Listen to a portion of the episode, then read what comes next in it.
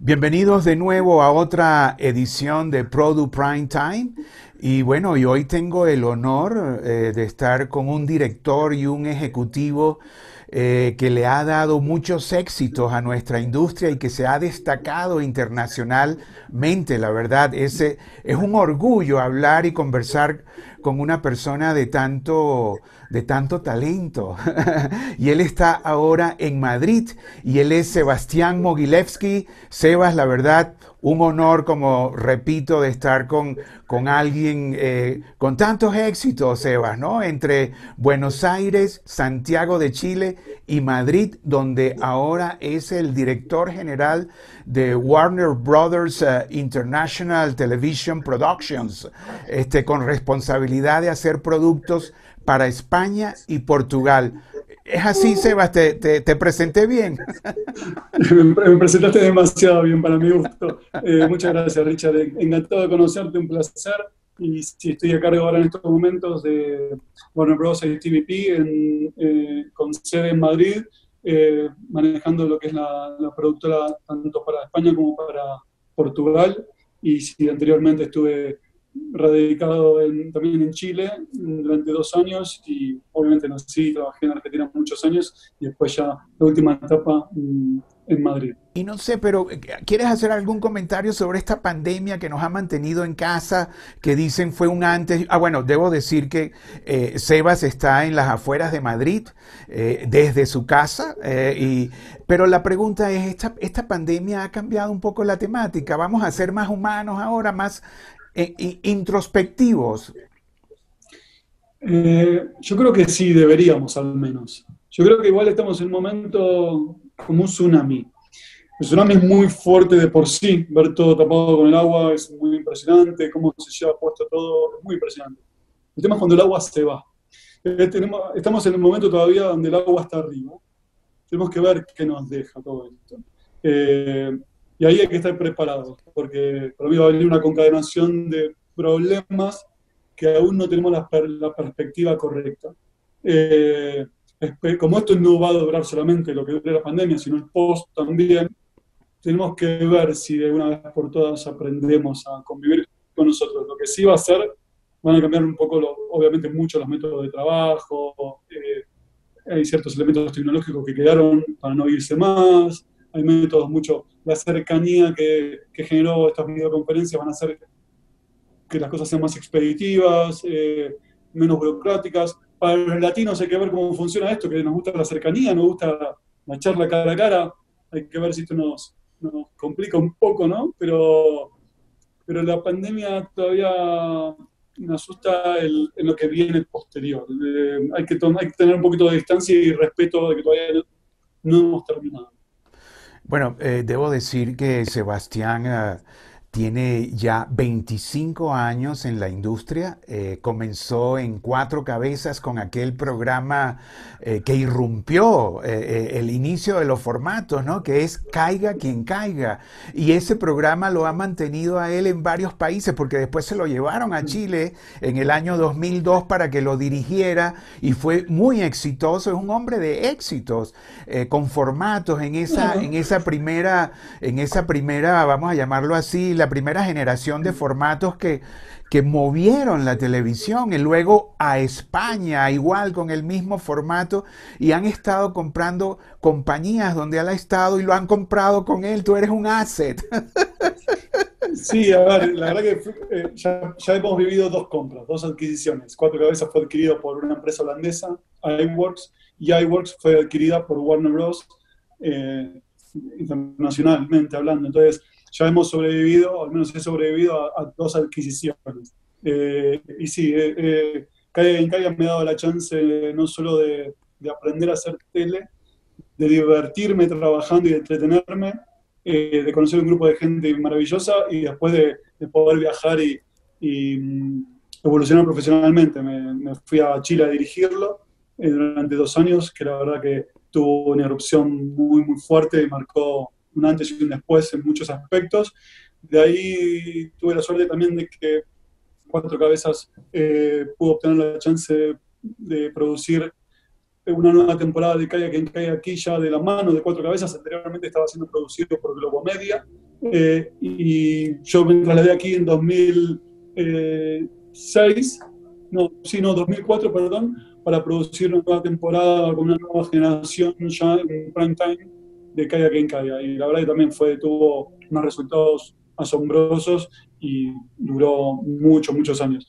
Después ya me, volví a Argentina, me desligué del producto en sí y me, me, metí en otro tipo de, de desarrollos, otro tipo de contenidos. Sebas, pero así como caiga quien caiga fue un parte de aguas en la época que se arrancaban los formatos, ¿tú dirías que esta pandemia que nos ha llevado a casa y ustedes eh, están por estrenar en casa para HBO, también mm. ha sido un parte de aguas? ¿O será? Eh, nos acabas de decir que hay algunos protocolos que llegaron para quedarse. ¿Quieres eh, ahondar un poquito en lo que significa esta pandemia para eh, o esta emergencia para nuestra industria? A ver, nosotros tuvimos la suerte, eh, también la capacidad de reaccionar con la pandemia y hemos resultado un proyecto, como tú dices, llamado En Casa, eh, donde nos hemos vinculado también junto con otra, con otra productora llamada Caballo Films y con ellos estamos coproduciendo este formato, esta serie, en donde la componen cinco grandes directores de cine eh, como Rodrigo Sorogoyen, Leticia Dolera, Paula Ortiz, Elena Martín, Carlos Márquez Marcet, son eh, directores muy reconocidos, algunos que van, van, a dar que hablar durante muchos años, y cada uno está dando eh, entre 20 25 minutos y algunos 30 minutos su punto de vista metafórico o creativo de lo que para ellos es esta pandemia. Y están rodándolo con un set muy pequeño, con un móvil de última generación, eh, y con los integrantes de la casa, o sea, con la gente con la que conviven. Eh, por suerte ha sido variopinta la, la escena, porque algunos nos hemos encontrado solos, otros en pareja, y hemos tenido una situación muy, muy particular, como la de Elena Martín, que está conviviendo con otras seis personas en una casona con otros artistas. Entonces encontraremos historias muy diversas, muy, muy coloridas en algunos casos, muy asombrosas, y eso creo que eh, los motivó a los directores, primero, por verse frente a un desafío de cómo volver a rodar creativamente con tan poco y con tantas limitaciones. Entonces yo creo que eso es un ejemplo de lo que va a venir. Vamos a tener que dar un paso para atrás y volver a ajustarnos el cinturón en todos los aspectos, al menos durante un tiempo. La magnificencia o ciertas particularidades así asombrosas van a verse relegadas durante un tiempo porque vamos a tener que buscar proyectos de bajo presupuesto, rápida preproducción y rápida, rápida producción sumado a una protección sanitaria abismal. Eh, al menos hasta que no haya una vacuna no, que, que, sane, que cure o que la prevenga del todo. Eh, y eso es en un proyecto que creo que están varias compañías y en los protocolos que están varios en estos momentos, a la espera de que el gobierno decida, al menos el gobierno de España decida cuál es el protocolo a seguir. Hay muchas producciones suspendidas, no sé si algunas canceladas, y eso eh, algunos los han encontrado con, con, una necesidad de resolver este protocolo, este protocolo cuanto antes. Y yo creo que más allá del distanciamiento social obvio, va a requerir eh, duplicidad de equipos, aislamiento de actores, o sea, hay muchas cosas por resolver todavía. Eh, bueno, eh, eh, lo que dice Sebas, ¿no? Volver un paso hacia atrás, producciones con menor presupuesto, rápidas, hechas con menos recursos y, unidas a una cantidad de medidas sanitarias con protocolos que, también serán costosos, Sebas. O sea, vamos a tener el poco presupuesto y muchos gastos en los protocolos. ¿Será así? A ver, ya de por sí los equipos sanitarios que se tienen que usar detrás de escena son un gasto extra. Todo lo que son los test, yo creo que se irán afianzando los procesos y se irán reduciendo los, costos.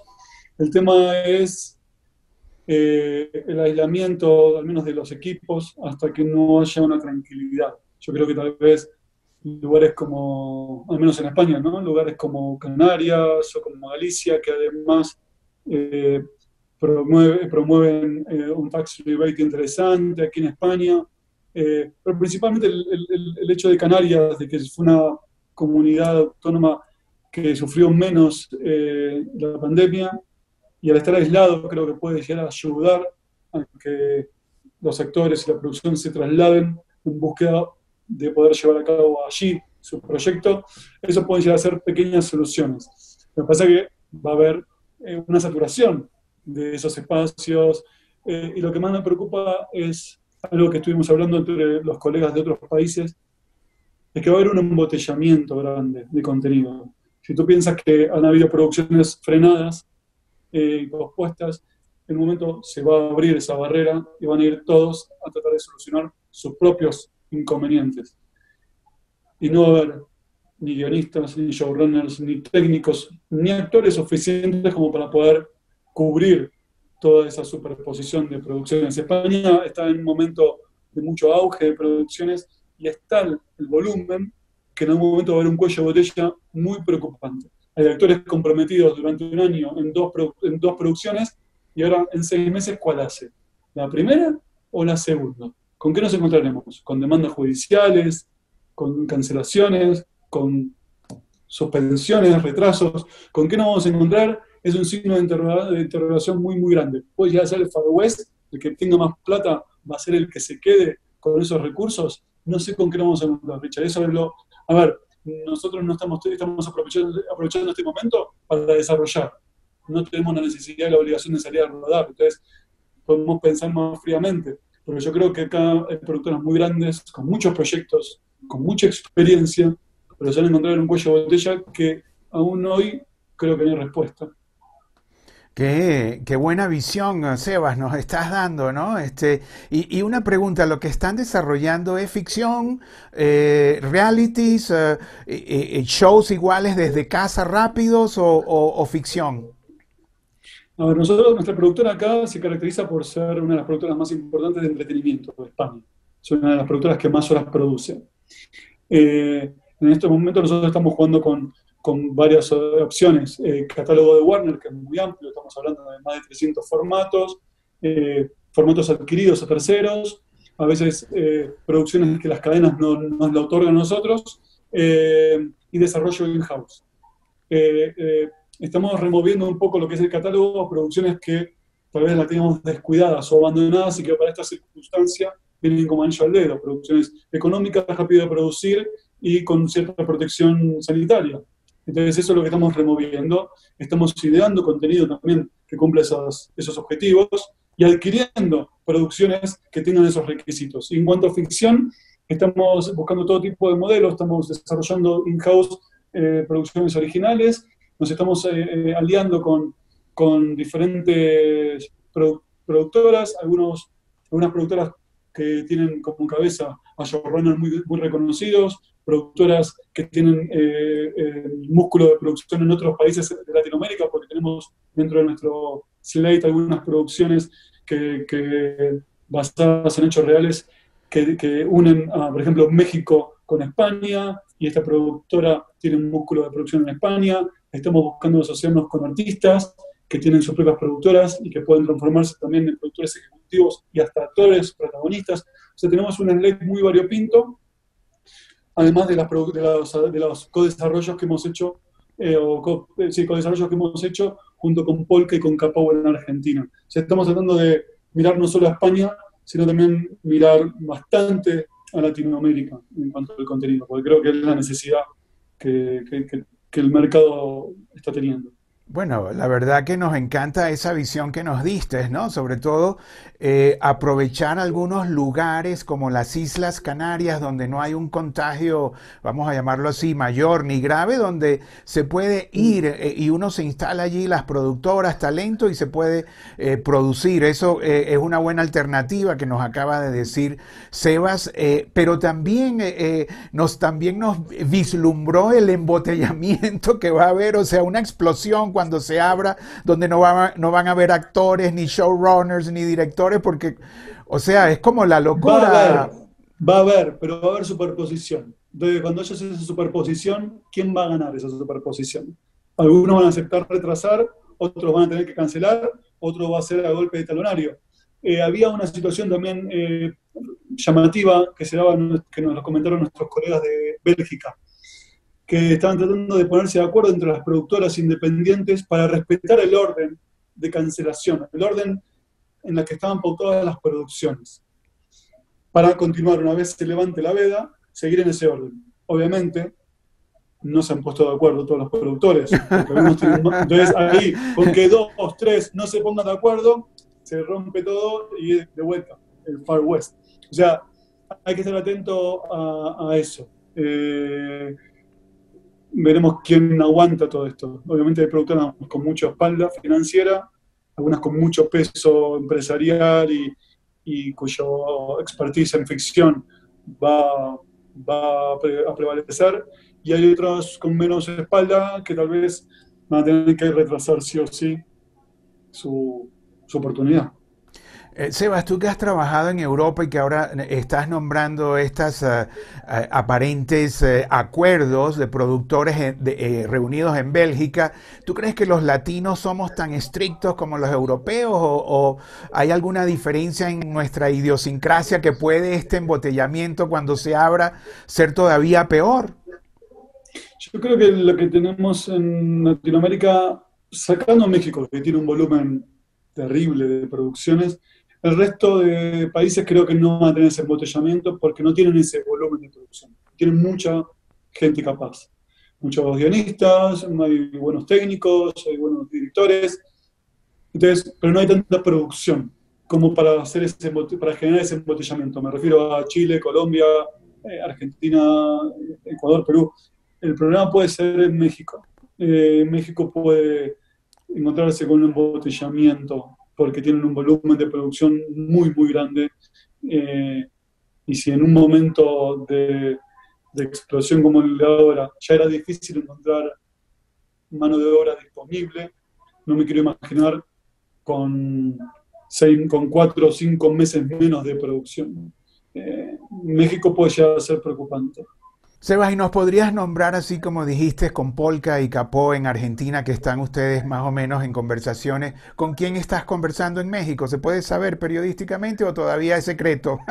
todavía estamos haciendo la alianza, estamos eh, tratando de firmar ese acuerdo. es una productora española que también tiene sede en México y tiene ya un par de producciones hechas para plataformas como Netflix. Eh, todavía estamos en ese proceso, prefiero todavía resguardado. Bueno, la verdad que ha sido un placer, Sebastián, o sea, eh, ver tu visión de un, eh, de un ejecutivo y un director eh, con, con, con, oficio en varias ciudades y en varios continentes que nos pueda dar esta, esta información a nuestra industria. No sé si quieres agregar, ah, en casa para HBO se va a ver en América Latina, en todos los HBO, ¿cómo va a ser? HBO creo que lo va a tomar para España, precisamente para Europa. No tenemos todavía la decisión por parte de HBO si lo va a trasladar también a, hacia Latinoamérica, eh, pero creo que durante esta semana eh, ya se va a poner dentro del departamento de promoción, el marketing va a promover concretamente cuando, cuando se emitirá. Pero creo que el primer paso es HBO eh, Europa. Y, Sebas, tú qué bueno que has estado con tantos formatos este, eh, eh, eh, radicales, novedosos. En casa, ¿qué, qué, qué elemento incorpora? ¿Por qué la gente se va a pegar a, en casa esta nueva producción en pandemia? Creo que hay tres elementos muy concretos que son tres nombres potentes. El nombre de Warner Bros., el nombre de HBO y el nombre de los propios directores involucrados como Rodrigo Sorogoyen, ganador de Goya, Leticia Valera, Pablo Ortiz, Carlos Marquete Marcey, Elena Martín.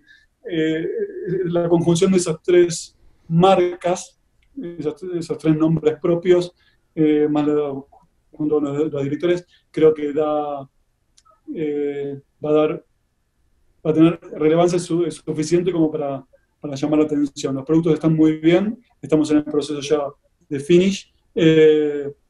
Y después eh, son historias muy cercanas, donde cada uno se va reflejado en algo de todo eso.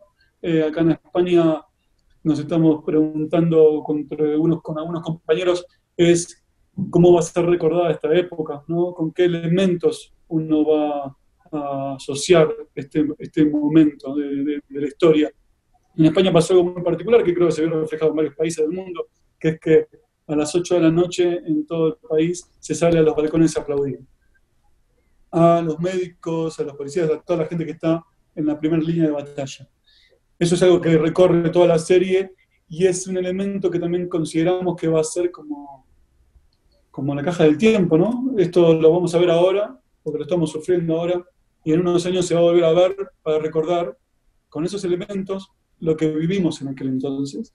Eh, entonces es como un producto que va a tener esa función, ¿no? También como una caja del tiempo, un cofre del tiempo que en, varios años uno lo va a volver a abrir, eh, como lo fue en su momento ese homenaje que, se, que fue hecho por artistas de Hollywood, directores y actores sobre el, las Torres Gemelas. Entonces, eh, creo que va a cumplir esa función, pero lo más importante es que todos nos vamos a ver reflejados en algún elemento de la serie. Muy buena, ¿no? Esa visión de, del tiempo, ¿no? Estás pensando ya en, en, los próximos años, cómo vamos a ver este momento. Y a las 8 de la noche, cuando la gente eh, salía a aplaudir, que se ha repetido en, muchos países, ¿no?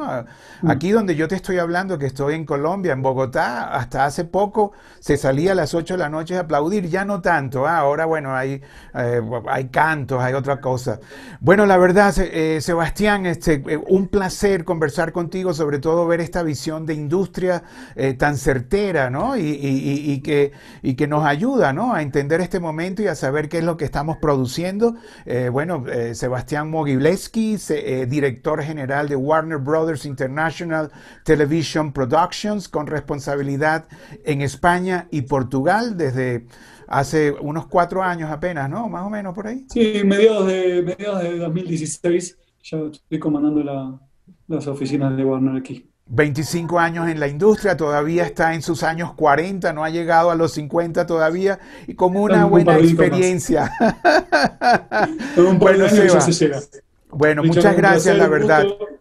Gracias por tu tiempo y un, placer, un placer hablar contigo. No, pues y, para nosotros no solo un placer, un honor con este experimentado director y ejecutivo eh, latinoamericano europeo. Muchas gracias Sebastián y bueno, y nosotros seguimos casa en casa eh, visitando a los protagonistas de nuestra industria, como el caso de este gran director Sebastián Mogilevsky.